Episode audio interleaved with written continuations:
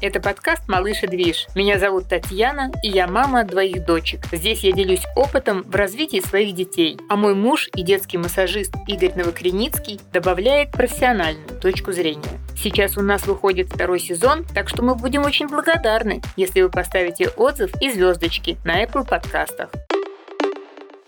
Сегодня у нас интересная тема про взаимодействие с малышом. Как вообще с ним разговаривать, как с ним общаться при смене, например, подгузника или при переодевании. Есть много разных споров на тему, а можно ли с ребенком говорить вот такими словами, типа «Ути мой маленький, ути-пути, мы тебе сейчас что-нибудь там штанишки оденем, тебе там личико умоем» и так далее, да? Вы понимаете, на какой я перешла сейчас тон, вот этот сюсюкающий, немножко поющий, ну и это я еще, так скажем, в рамках приличия себя держала. Бывает же так и мамы и бабушки увлекаются, что там вообще один сплошной такой вот сахарный сахар. Насколько это вообще приемлемо или с ребенком нужно прям разговаривать как со взрослым, чтобы не было вот этих, ну я не знаю, да, детских таких позиций, прям вот, чтобы ребенок был уважаемой личностью, и он сразу воспринимал жизнь, так сказать, в полной мере, брал ее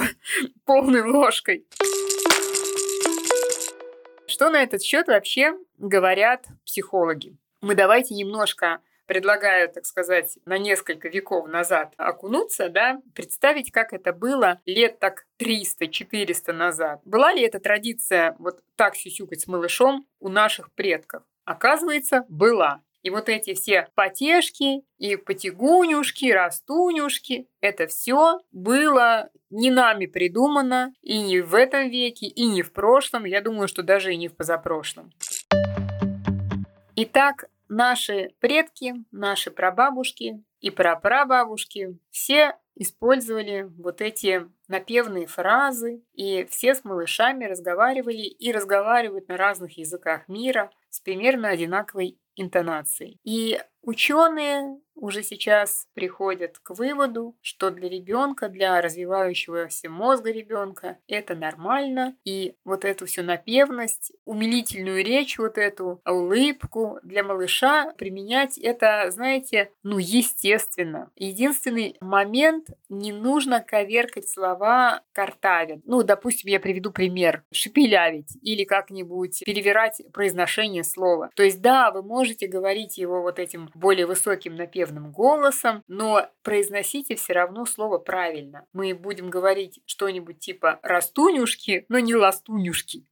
Такое коверканье речи, оно все-таки недопустимо. А так я, возможно, говорю свой конкретно взгляд, да, и, может быть, кто-то опять же со мной не согласится. Но я прихожу к выводу, что для малышей всего мира и бабушки, и мамы применяет вот такие уменьшительно-ласкательные слова, для общения с ними совершенно не зря. Это и малыш, он такой вот в первый год жизни обычно такой милый, пухленький, розовенький. Чтобы вызывать у нас чувство умиления, тоже природа это сделала не зря. Малыш в этом периоде жизни, он беспомощен, и он своим милейшим видом вызывает желание заботиться о нем и сохранять его для того, чтобы человек вырос, и мы, будучи жителями какой-нибудь там доисторического периода, ребенка такого милого ни за что не бросили, да, а сохраняли его жизнь. Это, в общем-то, законы природы. И инстинктивно мы с вами поэтому и разговариваем таким умилительным голосом, и любуемся малышами, вот особенно первых там двух-трех лет, ну, почти всегда малыши вызывают положительные эмоции. Поэтому это естественно. А что касаемо взаимодействия с ребенком. Есть такая часто тревога у родителей, которые говорят, что у меня, допустим, ребенок месяцев в 9, я не могу, не могу буквально переодеть его, я не могу ему одеть подгузник, он вообще абсолютно не лежит. Как вообще с ним можно что-то делать? Он постоянно вырывается, убегает, он не дает никакой манипуляции с ним уходовой сделать. Что это такое? Здесь важно понимать, что в районе 9 месяцев, когда ребенок уже активно ползает, когда он почувствовал свою независимость, что он может сам менять положение, идти ползти туда, куда ему хочется, он этим своим состоянием, ну, гордится. Оно дает ему максимум свободы, и для него это очень ново. Поэтому я бы порекомендовала все-таки мамам уважать это его желание. И если он не хочет лежа одевать подгузник, но при этом он, допустим, уже встает у опоры, найдите способ взаимодействовать с ним стоя, да, поставьте его около кроватки, пускай держится за рейки, и в этот момент э, вы будете менять подгузник, и он вам будет помогать просовывая ножку в разрез подгузника, вернее, ну, трусиков подгузников. Касательно вообще взаимодействия с ребенком, есть такая интересная мысль. И она, в общем-то, очень правильная, здравая. И я бы хотела, чтобы родители, которые вот меня слушают, они обратили на это внимание. С первых дней обращаться с малышом уважительно, проговаривая ему все свои манипуляции, которые вы собираетесь с ним совершить, и не отвлекая его от процедуры ухода. Допустим, вы собираетесь ребенка переодеть. Очень многие родители делают так. Положили ребенка на пеленальный столик, дали в руку игрушку, чтобы он на нее залип, назовем это словом, залип. И в это время механически берется нога, просовывается там в штанину или там рука в рукав. И ребенок, он вроде бы как бы даже не участник процесса. Он такой, не знаю, да, такая кукла, которая в этот момент, в эту секунду сосредоточена на рассматривании, допустим, какой-то игрушки. И, ну, что-то там мама делает с моими ногами, там, руками. Так, знаете, искоса взгляд бросит, и все. И мама может в этот момент э, сунуть э, ногу в штаны. Вот вроде как ребенок переодет. Очень прекрасно.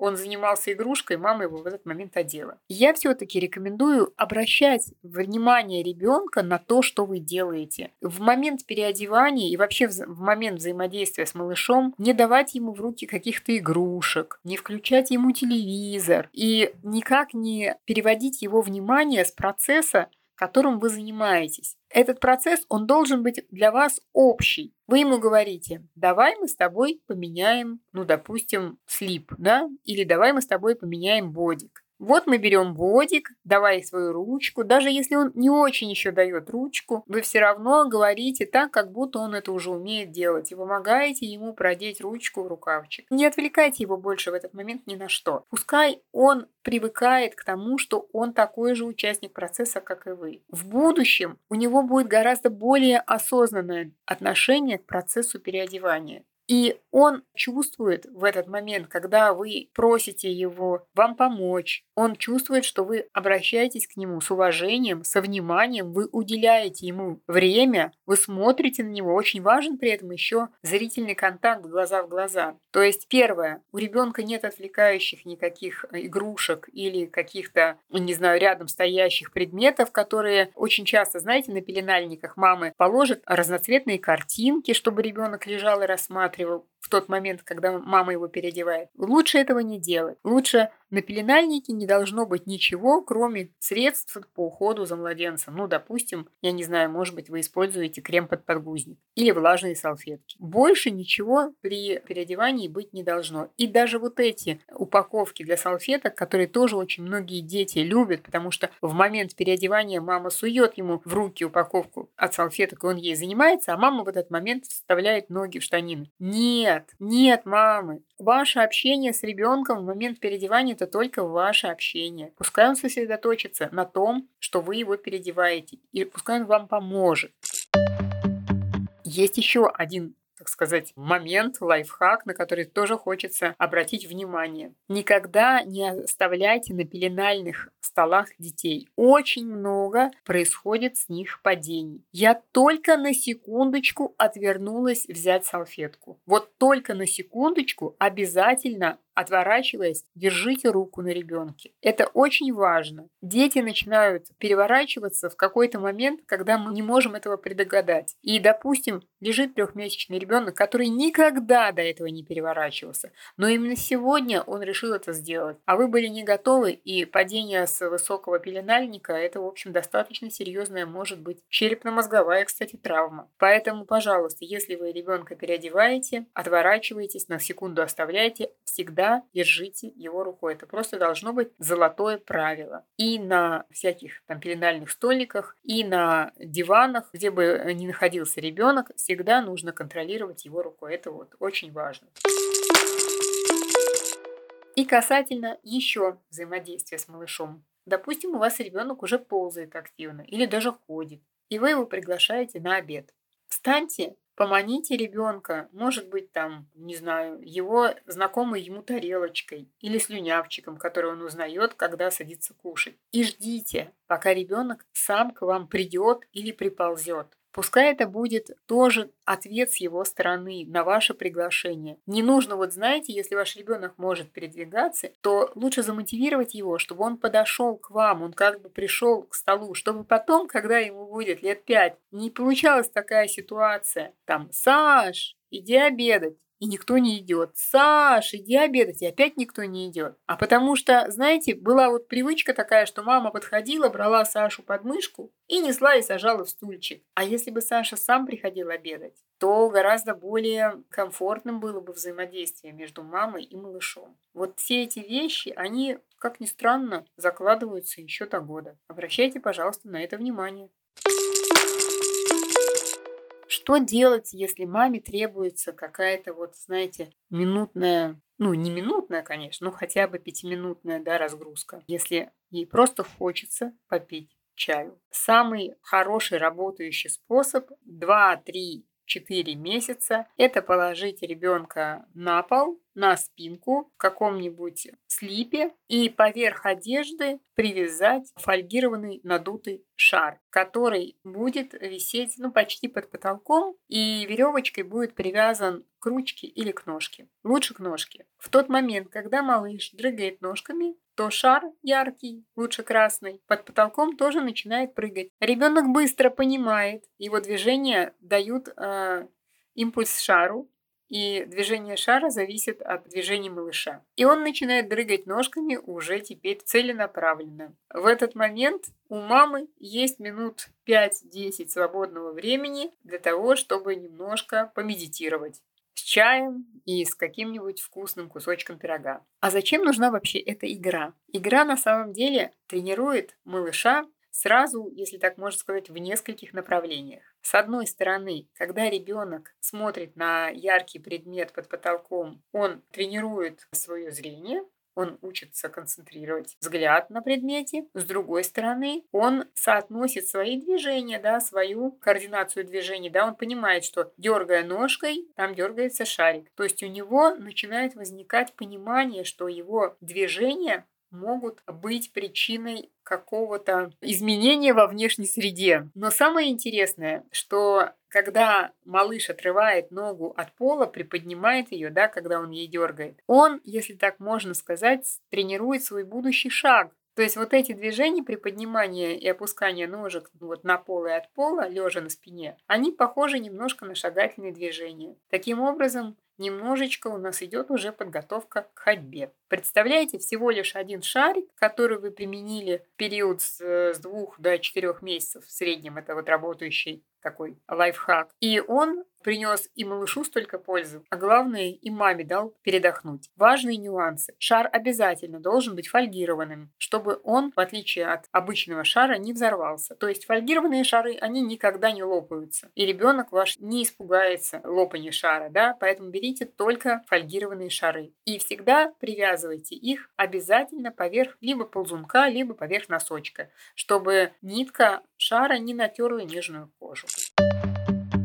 Какие лайфхаки для саморазвлечение детей постарше. Если малышу, допустим, уже в районе 4 пяти месяцев его можно положить перед зеркалом. И он будет с удивлением смотреть на человека, который смотрит на него. Это может быть совершенно небольшое зеркало. Вот бывают такие круглые зеркала на ножке. Положите ребенка на животик, поставьте перед ним зеркало, и он будет на себя любоваться. Хватит ну, минут, наверное, на 10, а то и на 15 вот этого вот взаимодействия ребенка и зеркала. Вообще у нас в рамках курсов наших да, для двигательного развития есть очень много игр. И то, что я вам предлагаю, это вот просто примеры из них. И это как раз те примеры, где не требуется непосредственное участие взрослого. То есть это тот момент, когда мама действительно может сесть и просто пить чай, и просто смотреть на малыша и медитировать.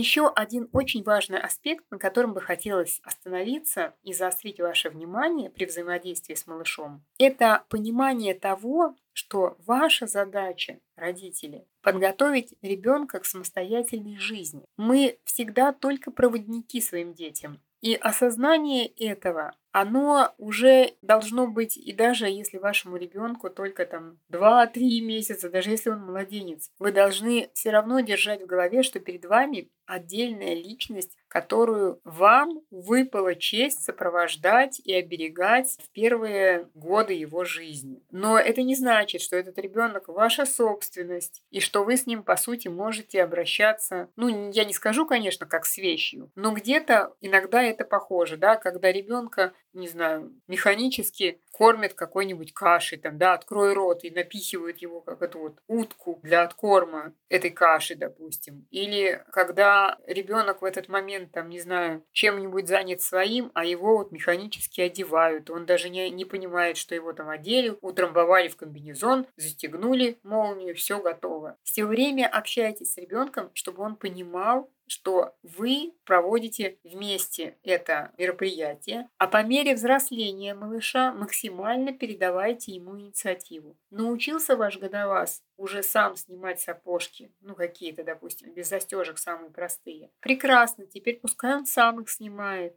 И пускай покажите ему место в шкафчике, куда он их должен сам ставить. Элементы самостоятельности важно поощрять просто повсеместно, всегда. Да, ваша задача именно подготавливать ребенка к отдельной от вас жизни и создавать для него безопасные условия. Это, в принципе, все. Это не ваша собственность, не ваша кукла. Хотя вот есть люди, для которых дети это такая вот игрушка живая. Но, к сожалению, вернее, не к сожалению, а к счастью, дети — это самодостаточные личности, и наша задача — это помнить и максимально уважительно к ним относиться.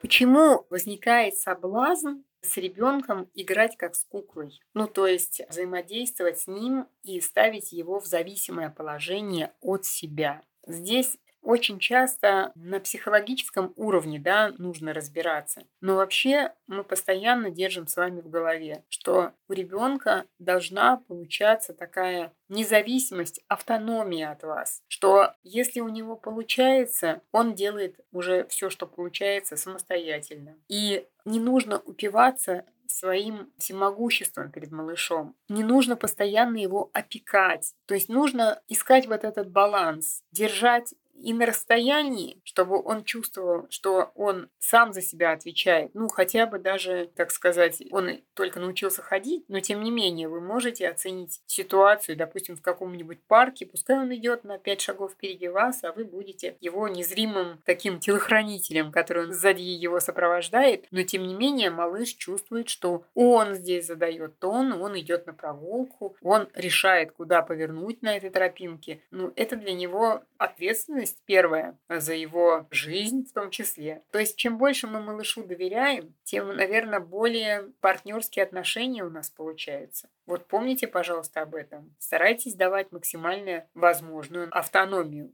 ребенку. Это важно для него и в плане предметного манипулирования с другими предметами, да, то есть чтобы он не чувствовал себя беспомощным, чтобы он чувствовал себя состоятельным, если там ему нужно, не знаю, взять лопатку и покопать песок самостоятельно или нагрузить песком самосвал или, может быть, он хочет, когда придет домой, сам помыть свои сандалики. Ну и что, что он испачкается? Ну и что, что вся раковина будет грязная? Поощряйте все равно этот порыв. Это же очень здорово, что у ребенка есть желание самому что-то делать, как-то себя обслуживать. Так что вот этот момент сопровождающий, да, и дающий автономию ребенку, я бы рекомендовала на него обратить внимание.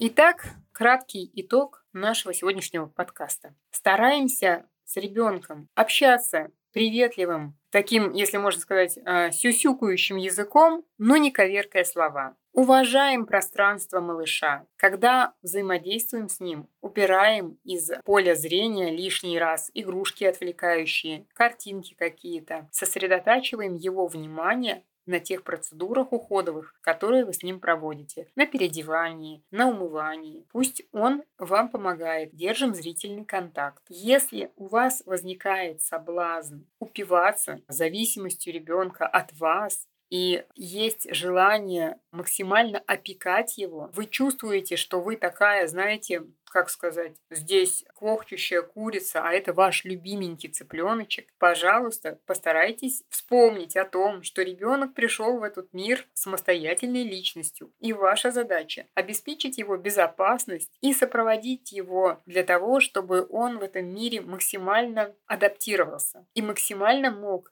самостоятельно и автономно себя обслуживать. Это очень, кажется, важная мысль. Если вам хочется несколько минут попить чаю, и вы не знаете, как вашего совсем маленького двух, трех, четырехмесячного ребенка занять, я вам рассказала две игры, которые вы можете применять в любой момент. И минимум 5-10 минут свободного времени вам будет обеспечено. Ну и пусть ваше материнство будет в кайф кайф и для вас, и для вашего ребенка. Спасибо, что прослушали этот выпуск. Мы будем очень рады, если вы поставите нашему подкасту 5 звездочек на Apple подкастах и сердечко на Яндекс Музыке. Подписывайтесь на Малыш и Движ на всех платформах, где вы привыкли слушать свои подкасты. До встречи, услышимся в следующем выпуске.